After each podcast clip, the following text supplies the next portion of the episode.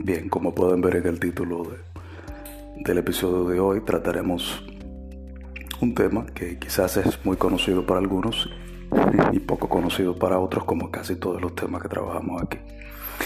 Y es la ventana de Johari, que espero no lo hayan confundido con algún programa infantil o con alguna fonda en algún paseo comercial.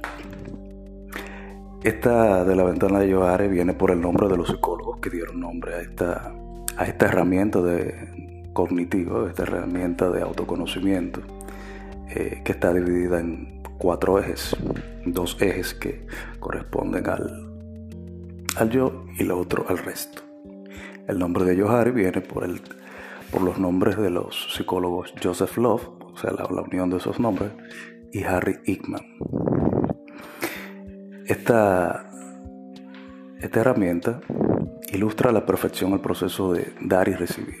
Tiene que ver con nosotros y nuestra relación con el grupo esa composición de cuatro áreas, digamos que está concebida para mejorar la comunicación, promover el autoconocimiento y en esa medida promover oportunidades que sean de mejora para, para nosotros y evidentemente para nuestro, nuestras interrelaciones. Vamos a empezar con el primer eje, el primer cuadrante de esta ventana. Les digo que son cuatro. El primero es el área pública, el otro es el área ciega, el área oculta y el área desconocida. Vamos a empezar con el área, con el área que se denomina pública. En otros textos puede aparecer como área libre. Ese primer cuadrante corresponde al espacio superior izquierdo. Un área pública, un área clara, libre, en el que se encuentran las experiencias y datos conocidos por la propia persona y quienes lo rodean, porque obviamente esa persona lo ha dado a conocer, o porque el grupo con el que se maneja, pues ha llegado a ese nivel de conocimiento, por el nivel de relación que hay entre ellos. Estos cuadrantes, quiero decirle antes de, seguir avanzando, que pueden variar eh, en la medida en la que se comparten esas informaciones especialmente si esas informaciones son relevantes a nivel, a nivel personal. O sea, algo en un grupo se puede dar una situación en el que parte de los integrantes o con parte de los integrantes de un grupo yo puedo sentirme más expuesto, me puedo, puedo compartir ciertas informaciones que con otra parte del grupo no. Entonces, y esto con ellos podría yo entrar en otro cuadrante de un área ciega o un área oculta o privada con algunos y con otros. Este es la, el aspecto dinámico de, esta, de este enfoque propuesto por, por los psicólogos. Entonces, quedamos que el área pública representa todo lo que conozco de mí y lo que los demás conocen sobre mí. Expuesto de manera abierta. El segundo eje corresponde al área ciega, en este cuadrante se representa todo lo que los demás conocen sobre mí y yo no conozco. ¿Qué quiere decir esto?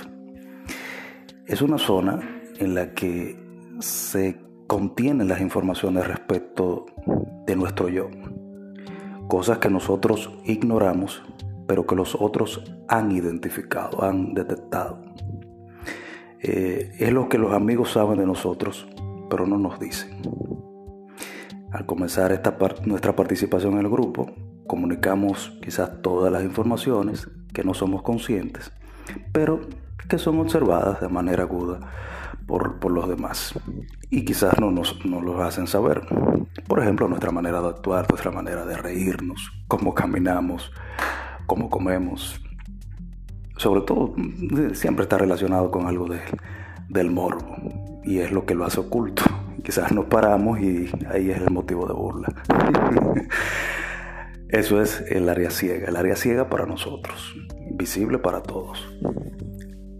La tercera área es el área oculta o área privada. Corresponde al espacio inferior izquierdo. Es un área oculta para los demás. Y ahí están todas las informaciones eh, que nosotros nos guardamos para nosotros para nosotros mismos y que el grupo evidentemente desconoce. Eh, esto lo ocultamos por diferentes razones. Ya tienen, tendrían que ver con las opiniones o percepciones que pueda tener ese grupo sobre nosotros si manifestamos esas, esas ideas o nos, eh, nos comportamos de esa determinada forma eh, que puede ser juzgada por el grupo. Y al fin de evitar el rechazo, que es básicamente lo que todo el mundo evita, pues eh, ejercemos esa represión de esas, de esas actitudes. Quizás por el conocimiento mismo que tengamos del grupo. y quizás en otro grupo o con otra en otro nivel de relación, esa parte podría quedar expuesta. Ellos lo, lo, representarían o lo dirían así. Lo que ni yo, eh, perdón, lo que conozco sobre mí y no le cuento a los demás. Como le indico, eso puede ir desde pensamientos, pensamientos. El nivel de censura lo establecemos nosotros, en base al nivel de, de confianza que tengamos con esos otros integrantes del grupo, incluso sobre nuestra visión del grupo en general o de sus integrantes en particular. El otro cuadrante y el último es el área desconocida. Ese cuadrante está ubicado en la parte inferior derecha y podría ser el cuadrante más grande de la ventana. No, sería una ventana muy simétrica, porque ahí se incluyen muchos factores de nuestra personalidad de los que no somos conscientes. Así que eso que nosotros no somos conscientes, eso que desconocemos, que desconocemos, puede llenar todo un estadio.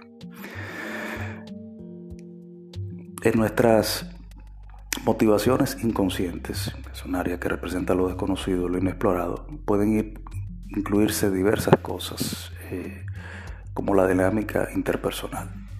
Así que si esas personas que, con las que nos relacionamos no conocen, no, sean, no, no corresponde a un área ciega, porque es algo que tampoco nosotros conocemos. Y es el área en la que muchos coaches llamados ontológicos hacen mayor incidencia porque es el área a conocer y es la que se entiende tiene mayor potencial y en la que hay más por descubrir. Así se entiende. Fuera de ese aspecto, a nivel personal, en el caso de que hiciéramos un ejercicio eh, con nuestro grupo, con nuestro grupo de confianza o de no tan confianza y digamos que hicieran una lista de características que nos definen, entre esas, al escoger, pudiéramos dividir esa ventana en cuatro cuadrantes. Esto no sabía que no sabía que yo era así. Esto sí lo reconozco y todo el mundo lo sabe. Esto es lo que yo asumía como oculto y esta es la parte desconocida, que puede confundirse mucho. Esas tres últimas áreas que tienen que ver con el área ciega y el área oculta y lo desconocido son tres categorías muy distintas en la que vale hacer incidencia a fin de lo que intenta, o básicamente el objetivo de este, este ejercicio, que es el, el, el autoconocimiento y la, la detección de, de esos rasgos en los que pocas veces reparamos en, en conocer. Esta herramienta es regularmente utilizada tiene otros tiene otras variantes a través de vectores de conocimiento de cómo me ven, cómo yo me veo, todo parte de esa misma raíz.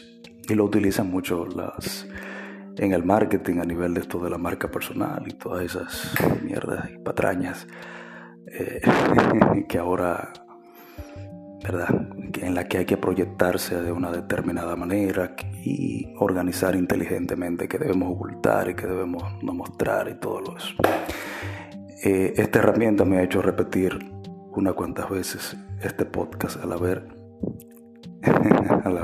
al tener que escucharlo, pues me ha hecho recapacitar en algunas cosas y reparar en ellas. Nada, este era el podcast para el día de hoy. Nos veremos más pronto en Todo Oídos.